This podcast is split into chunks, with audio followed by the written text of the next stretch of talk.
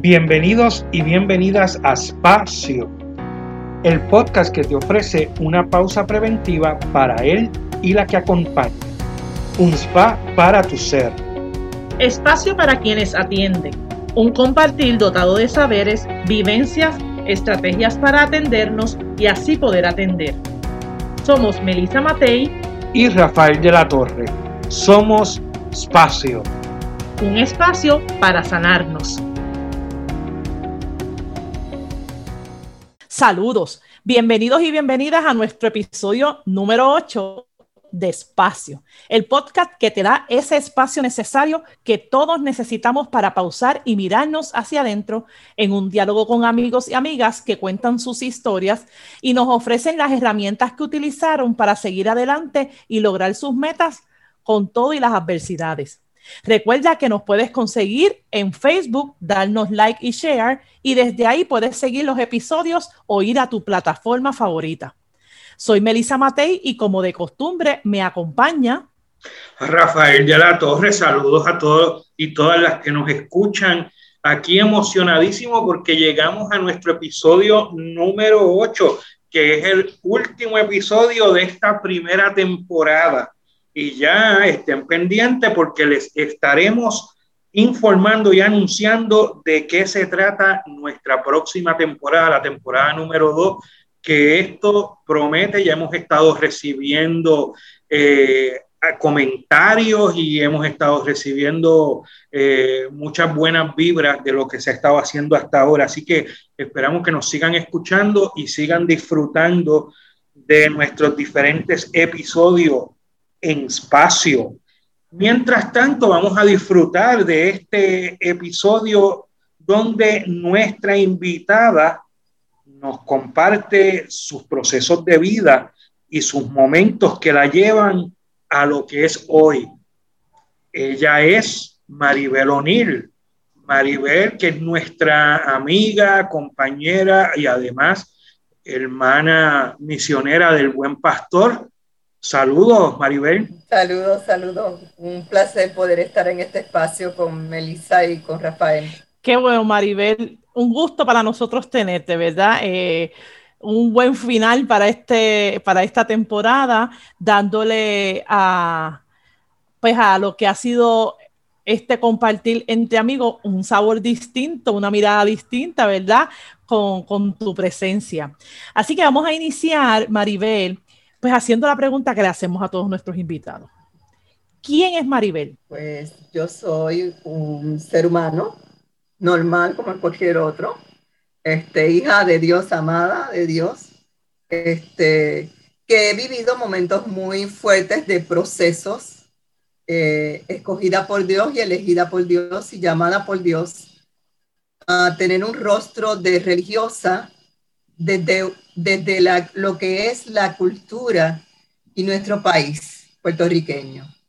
He entrado en una experiencia, ¿verdad? Que que soy religiosa, pero somos misioneras de Buen Pastor, una congregación nativa de Puerto Rico. Así que yo soy muy de aquí, como el coquín. Bueno, Maribel, entonces cuéntanos, para entrar de lleno en conversación, ¿cuál fue esa experiencia donde te sentiste que la vida te movió el piso, así como que tan fuerte que te tumbó? Mira, yo te diría que han habido muchas pero te podría decir que en el momento más difícil de mi vida, que fue a los 23 años, fue la muerte de mi hermano, que se suicidó de, de heroína, una sobredosis.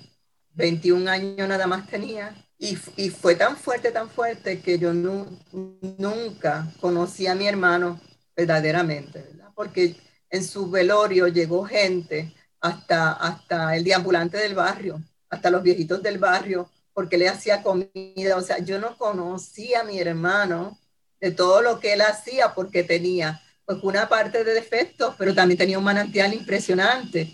Y entonces esa parte no la conocí, esa parte no la conocía. Y eso me movió el piso en una tristeza muy fuerte, este, pero me duró como, como una semana, como que fue como entré en un sueño y desperté y dije, ¿qué, esto, ¿qué está pasando? O sea, yo no puedo seguir viviendo así, yo no puedo vivirme desde una mentira, yo tengo que ser yo. y me lancé a buscarme mi yo, a conocerme quién soy yo. Es decir, que la experiencia de tu sentir el día de la muerte de tu hermano, que había otra persona allí que tú no conocías, hizo que tú dijeras, mm, pudiese estar pasando lo mismo conmigo, entonces ahora me toca conocerme a mí. Cuéntanos cómo, cómo fue eso. Pues mira, este, yo dentro de la experiencia a mis 23 años, eh, tuve el privilegio de ser la primera mujer en acueducto, eh, dirigiendo, supervisando una planta de aguas negras. En ese entonces, en ese año, no había una mujer que hiciera eso.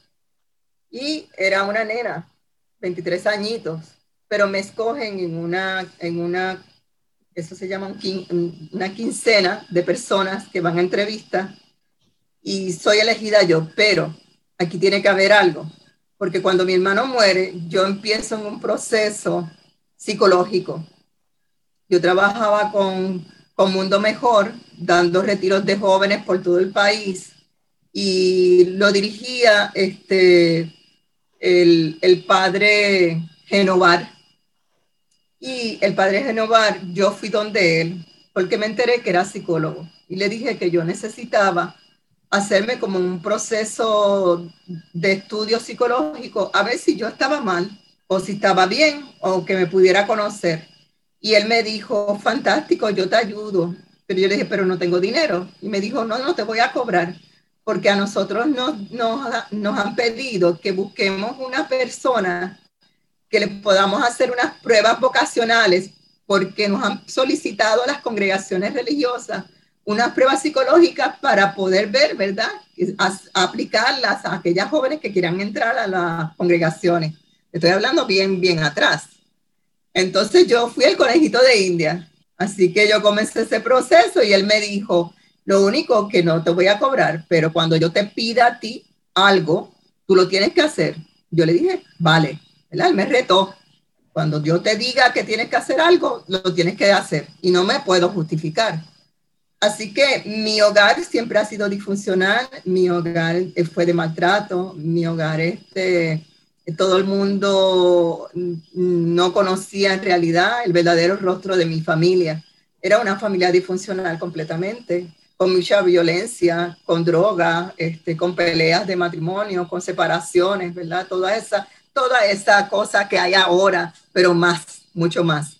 Entonces, dentro de esa experiencia, este, hice todas las pruebas y Genovar me yo fui a, la, a, la, a la convocatoria de los 15 y viene y me dice ese día, yo estaba trabajando en ADT, en los planes estos de verano, teníamos nueve pueblos, pero nadie me veía la cara, sino que yo hacía los sobres, sobrar y todo eso.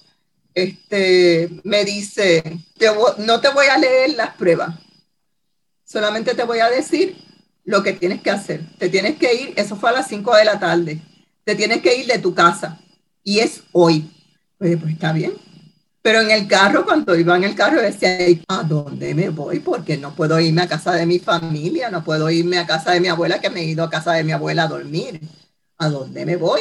Te pidió que te fueras, pero no te dio alternativas de dónde ir. Alternativas. Las tenía que buscar. Llego a mi casa y mi mamá me dice, este, te llamaron de acueducto y tienes que llamar a este número. Así que me da el número y yo llamo y me dicen, felicidades, ha sido elegida, de los 15, este, ha sido elegida para supervisar la planta de aguas negras de Aguada y tiene que irse esta misma noche porque empieza mañana. Así que yo dije, wow, ya, ya sé dónde yo voy. Este, pero ¿quién me acoge a las, a las 11 de la noche cuando yo llegue a Aguada? Porque no estoy hablando de una autopista que existía en ese entonces. Era un camino de una número dos que era de taponazos. Pues eh, recuerdo, pues como yo, me crié como pequeña en la, en la capilla de las hermanas misioneras de Buen Pastor, recordé que las hermanas estaban en Aguada. Así que llamé a la superiora que conocía, a Sol Margarita, y le dije que necesitaba que me alojaran unos días. Enseguida me dijo, muchacha, si tú eres como la familia, porque yo me crié aquí, ¿no? Este, y todos mis hermanos y todo el barrio. Y enseguida llamó las hermanas que me esperaran. Así que yo arranco ahí para, para allá y cuando llego como a las 11 de la noche, las hermanas me tenían un cuartito y en la mañana, a las 5 de la mañana me levanté y todas las monjas me acompañaron al, al lugar de, de Mayagüez. Así que yo andaba con cuatro monjas este, y yo vestida con traje y tacos, lo más, lo más elegante, ¿verdad? Y cuando llego ahí, el ingeniero me conoce, ¿verdad? Y, Almodóvar, porque yo lo había visto y me da la bienvenida y le dice al, al otro ingeniero que está en la planta que yo iba a ir a trabajar, ingeniero, ¿tú conozca a, a Maribel O'Neill? Va a ser la próxima supervisora de, de la planta de Aguada. Este, él se le cayeron todos los papeles y todo. Y le dice, ¿por qué se pone nervioso? Y dice, es que es una nena. Es una nena. Este, entonces, nada, yo le dije, seré una nena, pero si usted me tiene que decir lo que tenga que hacer, yo lo hago, ¿no? Así que para hacértelo corto, le pedí a las hermanas, porque entonces él me quería llevar a la planta, porque yo empezaba ese mismo día, y me dijo, usted no puede ir así, no puedo ir en traje, pues cómo tengo que ir, pues en tenis, en pantalones, no se preocupe que eso no es un problema para mí, así que las hermanas me llevaron, yo me cambié, él me recogió en, en el convento, y me llevó a la planta. Y allí me presentó a todos esos viejitos, eran 50 empleados. Este, la más joven era yo. Este, me dieron una acogida muy simpática, ¿verdad? Porque yo, yo fea no era. Este, así que había de todo, ¿verdad? Jovencitos, eh, había de todo. Pero nada, este, él, como yo estaba hospedada en Aguada, no tenía nada que hacer, era un pueblo que no conocía me dieron unas carpetas así de grandes, me dio tres carpetas y me dijo, se tiene que aprender todo esto. Pues yo pasé esa semana leyéndome todas esas tres carpetas y le, después de leer esas tres carpetas, voy supervisando un día, para hacértelo corto, voy a, a donde se recibe el agua, el aguas negras de todos los nueve pueblos. Uh, y es un rastrillo que se saca la basura más gorda y de ahí pasa en una bomba a otro estanque donde se filtra más y se va pasando en proceso hasta que se filtra. Y en esa bomba era bajo tierra, eran como, como cinco pisos o cuatro pisos. Y yo pues revisaba todo. Ya yo conocía cómo se llamaba cada bomba, cada piso, cada, cada building este, bajo y veo que hay agua hasta el segundo piso y llamo al ingeniero por una comunicación y le digo, ingeniero, este es, en, en el building 1, la P4 está dañada. Y él me dice, ¿me puede repetir lo que usted está diciendo? Y le dije que en el building 1, la P4 está dañada. Este, ¿Dónde usted está? Este, yo estoy donde, donde está el rastrillo. El rastrillo. Ah, pues voy para allá. Cuando va para allá, ya yo me había metido al agua porque había leído que cuando había una bombillita luz era como un reset y yo le di el reset y bajó, la, la, la, bomba funcionó y bajó todo. Así que cuando llegó ya yo había resolvido el problema, resuelto el problema, perdón, así que se habla. Y este, en ese momento él, él se puso gago, no supo qué decir y desde ese entonces le dijo a los otros dos supervisores, que eran hombres que se pasaban sentados, le dicen, este, le están comiendo los dulces, este, ella sabe más que yo, así que ustedes se tienen que leer estos tres mamotretos, ¿no? Este, así que se los pasaron y comencé yo en ese proceso, ¿verdad? Un proceso bien bonito donde fui aprendiendo a guiar camiones, a guiar este, de, esa, de esas este, máquinas pesadas de sacar tierra, troces, este, a filtrar. Y cuando hubo una huelga, estábamos más que los supervisores y los gerenciales, este, el, el ingeniero pregunta, ¿qué usted sabe hacer? Y yo dije, yo sé filtrar. Y me dice, ¿cómo es eso? Y yo le dije, pues yo hundo este botón, a esto, a esto, a esto, paso a esto y voy cargándolo en el camión. Este, y me dice, pues usted va a filtrar y los otros dos los repartió por los otros lados. Así que yo filtré y se llenó el, el camión. Y entonces le pregunta a los dos supervisores, ¿saben conducir el camión? Y dicen que no, yo digo, yo sé conducir el camión. Así que el ingeniero me acompañó y fuimos y lo, y lo vaciamos en, en, en un lugar que se usa para bono. Y, y, nada, desde ahí comenzó a, comencé a crecer y, y actualmente hay miles de mujeres que son supervisoras y que filtran, son operadoras de filtroprensa y que eh, pueden entrar en este trabajo de acueducto que antes era exclusivo para varones. Fíjate, Maribel, que, que interesante y verdad, yo que te conozco en tu vida religiosa, ese mismo arrojo que tú nos cuentas que tuviste, ¿verdad? Y esas iniciativas que tú te tomabas es precisamente cómo tú te has desarrollado en tu vida, en tu vida religiosa consagrada, ¿no?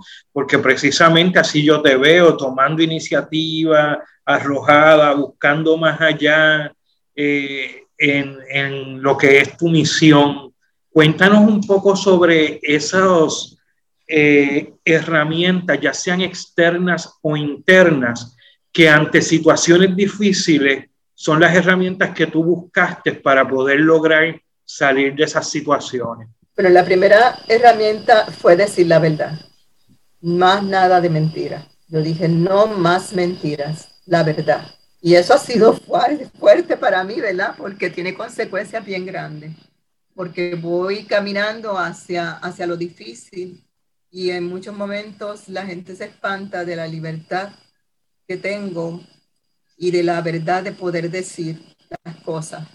Este, eso no es de este mundo. Eso fue una gran ayuda. Siempre fui bien transparente con los que me acompañaban en mi proceso de, formación. Pedí ayuda psicológica porque sabía que vengo de una familia disfuncional que yo no quería ser mediocre, que yo quería sanar, que yo tenía defectos, pero también tenía dones y tengo dones y tenía más dones de lo que yo pensé. Entonces entré en un proceso psicológico que me acompañó un psicólogo industrial, Nicolás, y él recomienda entonces que yo no, no esté en la casa de formación, sino que coja un, un proceso de terapia con una psicóloga clínica Así que a mí me pasan para la casa donde es la superiora general y me llevan a una primera cita de una psicóloga clínica. Y pues comencé a contarle la verdad, de lo que yo soy, vivía o pensaba. Y me dijo, es que tú puedes ser una lesbiana, una prostituta, tú puedes ser este, una esquizofrénica, tú puedes, y comenzó a, dar, a decirme todo lo que yo podía hacer. Este, para mí fue tan, tan fuerte que yo me levanté de la silla, ¿verdad? Me levanté de la silla, porque si la seguía escuchando, yo no creo que hubiera estado bien. me lo hubiera creído.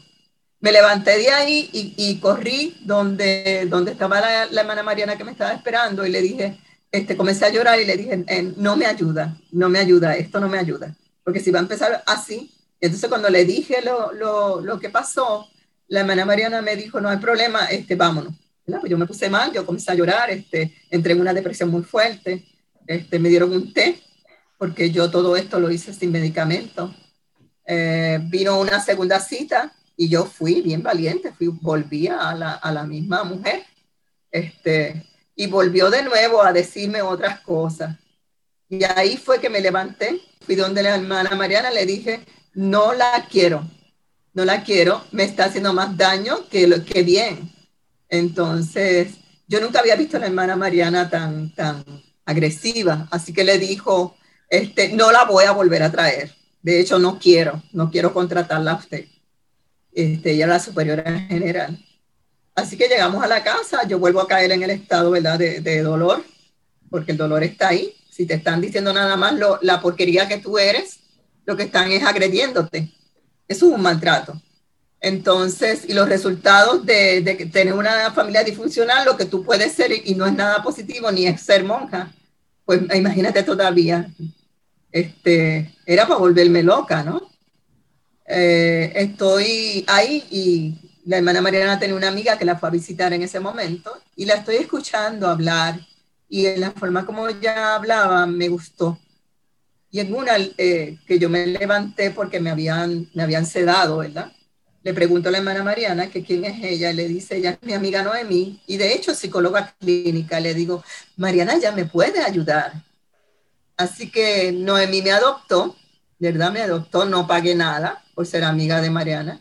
Y Noemí sigue siendo, ¿verdad? esa herramienta de psicóloga clínica que yo tuve y tengo, porque tengo que decir que me enseñó unas herramientas y estuvo a mi lado en el momento más difícil de mi vida que es cuando mi hermano muere, mi mamá se deprime y tuvimos que recluirla en Panamericano. Y la única persona que la podía ver era yo. Y yo estaba trabajando mi historia. Así que trabajar mi historia era que mi papá y mi mamá fueron los que me provocaron esto. Entonces, como me enfrento a una mamá, ¿verdad? Que lo que quiero es reventarla y un papá que me llama, que me dice, está recluida, ¿verdad? Y que comencé a hablarle malo por el teléfono y que la hermana Mariana me dice, Maribel, corta, Maribel, corta. Este, nada, eh, voy a visitar a mi mamá y ahí es que ella me dice mi historia, ¿verdad? Ella, eh, dentro de esa realidad, dijo, pues, este, tú sabes que cuando tú naciste, yo no quería que tú nacieras en la calle, porque estaba en la calle porque tu papá me pegó, y cerré las piernas para que tú no nacieras en la calle. Pero me desmayé y nací yo, ¿verdad? En, en el maltadero de Guaynabo, que fue un, como un dispensario que tenía Guaynabo, le decían el matadero de Guaynabo, ahí nací yo, fui, yo nací sí en Guaynabo, ya nadie nace en Guaynabo. Qué interesante escucharte y, y, a los que nos escuchan, esta es Maribel, esta es nuestra hermana Maribel, siempre ha sido eh, muy, muy honesta como lo estás planteando y transparente en cómo te expresas y en lo que dejas saber. Recapitulo un poco el ver cómo se entrelaza tu, vida de querer crecer, tu vida civil, si la vamos a llamar así, lo que fue tu experiencia laboral en muy, a muy temprana edad, y lo que fue ese camino de tu vida religiosa que se convirtió en este deseo que tú tuviste, ah, pero que muy responsablemente para poder entrar en él, quisiste entrar, ya habiendo recibido una ayuda para poder ofrecerte pues pues mucho mejor, ¿verdad? Para poder este, entregarte con, una, con una idea más clara, con una convicción. Cuéntanos, ¿verdad? Como ya nos dijiste muchas herramientas, ¿cómo, cómo, han, cómo han seguido esas herramientas aún ya tú estando en, en, esta otra cara del servicio, en esta otra cara de, de, lo que es tu vida religiosa, que como muy bien narra Rafi, es una activa, es una de presencia, de transparencia, de estar mano a mano con los jóvenes, cuenta cómo esas herramientas te, han seguido ayudando y cómo te hace una mejor este, hermana religiosa. Y una mejor mujer y una mujer hermana, este, fraternal, ¿verdad? Y amiga. Creo que hay algo que, no, que fue una herramienta que me dio el Señor y es que las hermanas de Buen Pastor tenían en el, en el proceso de formación lo psicohistórico espiritual con el doctor Carlos Cabarrus. Así que yo llego al noviciado con las herramientas de los libros de Cabarrús. Este, y ahí es que conozco todo eso del focus, sin focus integrador, este, la nube, el que me habita, este, unos ejercicios que voy haciendo, pero en mí no entraba, todo se quedaba y era lo que decía la psicóloga clínica, todo está aquí, muy bien, pero no baja a la acción. Así que en el 2000, las hermanas por una acompañante mía, ¿verdad? Que todavía sigue mi directora espiritual, Carmen Margarita Fagot. Ella ya conocía y ella fue la que comenzó, la primera puertorriqueña que fue a los talleres de Cabarrus. Y entonces cuando ella llegó, que es mi acompañante, le dijo a las hermanas que recomendara que me mandaran a mí. Eso era nada más para que las que fueran formadoras, pero las hermanas no estaban pensando en su vida que yo fuera una formadora por la forma que hablo, ¿verdad? y más para... Modo. Este, pero así habla mi familia, ¿no? Y, yo últimamente reduzco, pero cuando quiero dar fuerza y volumen a algo, tengo que hablarlo, ¿verdad? De, esa forma, para que me puedan entender lo fuerte que fue y el dolor que había, ¿no? Porque había también mucho dolor y es el coraje no negativo el que me levanta. Pues llego allá, fui al último grupo de Carlos Cabarrus y ahí recibí un montón de herramientas.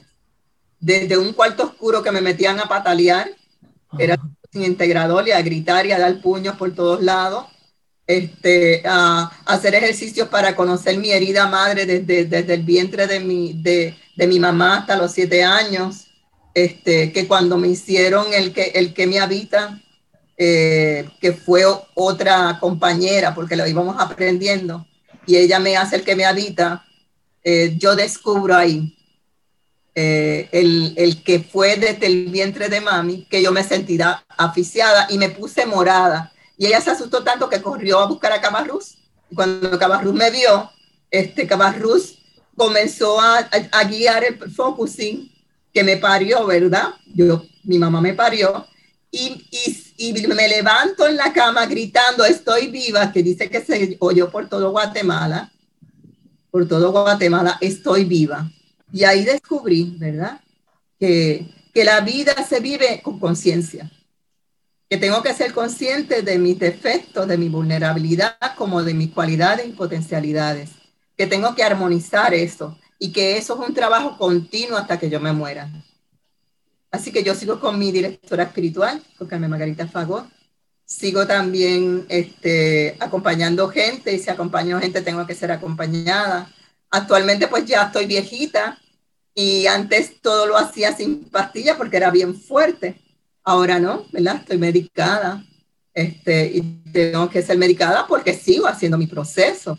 Y, y mi proceso de levantada con la pandemia yo atiendo, estoy atendiendo en Caritas, Puerto Rico, unos casos bien fuertes que Rafi sabe, de todos los residenciales públicos habidos del país, familias este, destrozadas con violencia doméstica, este, llegar allí en esa casa para salvar a, a una vida, este, todo eso me afecta me afecta porque soy humana.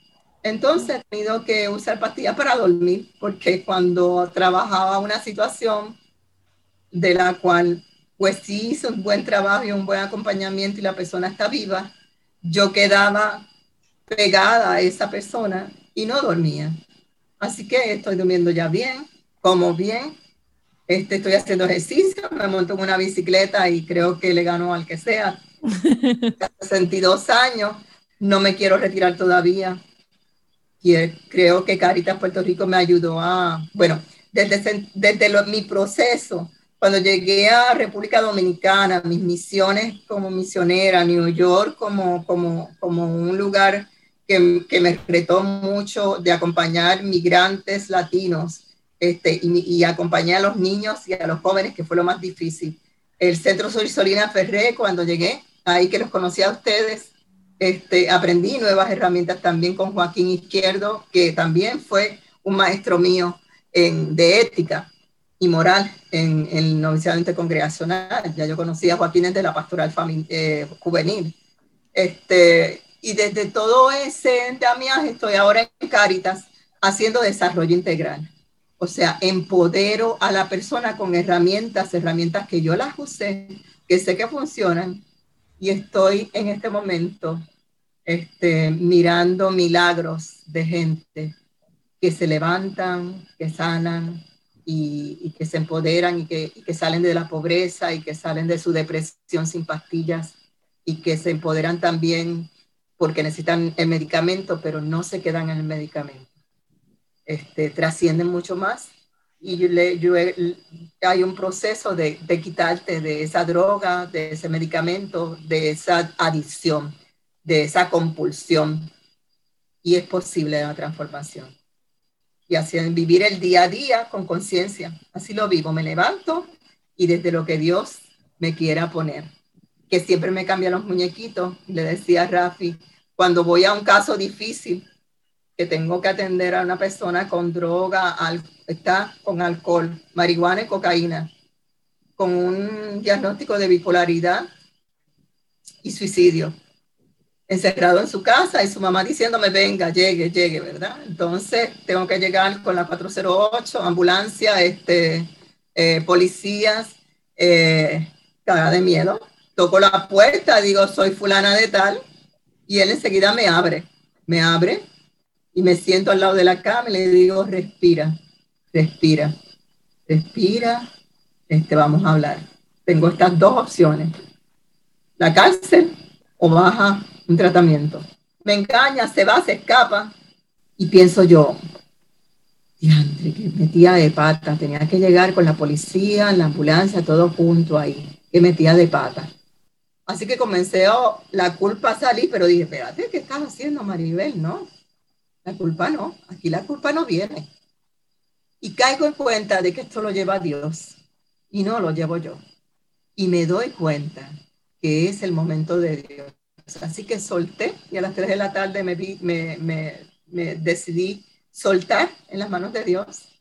Y nada, ya a las 11 de la noche me estaban llamando que la persona ya iba camino al hospital, este, encontrado sano, salvo y en tratamiento, ¿verdad?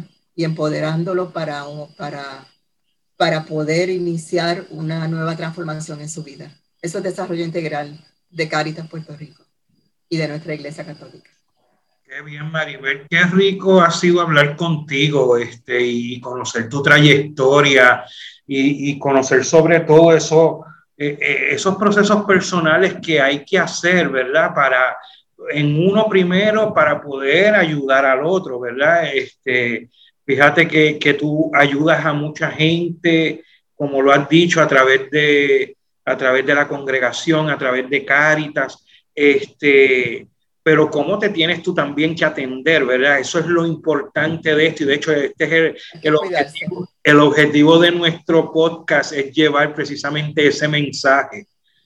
Bueno, ya nosotros hemos llegado eh, al final de, este episodio, así que nos vamos despidiendo, Melissa. Bien honrada de, de, poner, de poder tener una historia tan maravillosa, una historia más, una historia que, que como Rafi explicó, este, culmina nuestro primer episodio, eh, nuestra primera temporada, nuestra primera temporada que estuvo llena de experiencias de mujer, ¿verdad? Porque ciertamente nos acompañaron mujeres, una diversidad de mujeres eh, que, Maribel concluye, ¿verdad? Con una experiencia de vida tan diversa y tan maravillosa que, pues, que nos, nos enorgullece a nosotros ser parte, ¿verdad? Y que seas parte de, de, de esas conversaciones y de esas personas que nos hemos estado acompañando a los que nos están escuchando, resaltamos, ¿verdad? Lo que ha sido algo constante en, esta temporada que es la importancia de los procesos personales, ¿verdad? Eh, la importancia de esa pausa. Maribel utilizó todos los nombres de las herramientas que, que ella tiene, hay muchas más, pero lo importante es esa pausa. Esa pausa cuando nos damos cuenta, como le hemos preguntado a todas nuestras entrevistadas, que la vida nos, nos tumba, que el piso se nos mueve nos toca pausar y nos toca atendernos de diversas maneras, con diversos recursos, eh, pero sobre todo con la intención de que si yo me atiendo, yo puedo servir más. Muchas gracias Maribel por el, por el tiempo que nos dedicaste en, en este episodio. Gracias por invitarme. Y esto es Espacio. Hasta la próxima.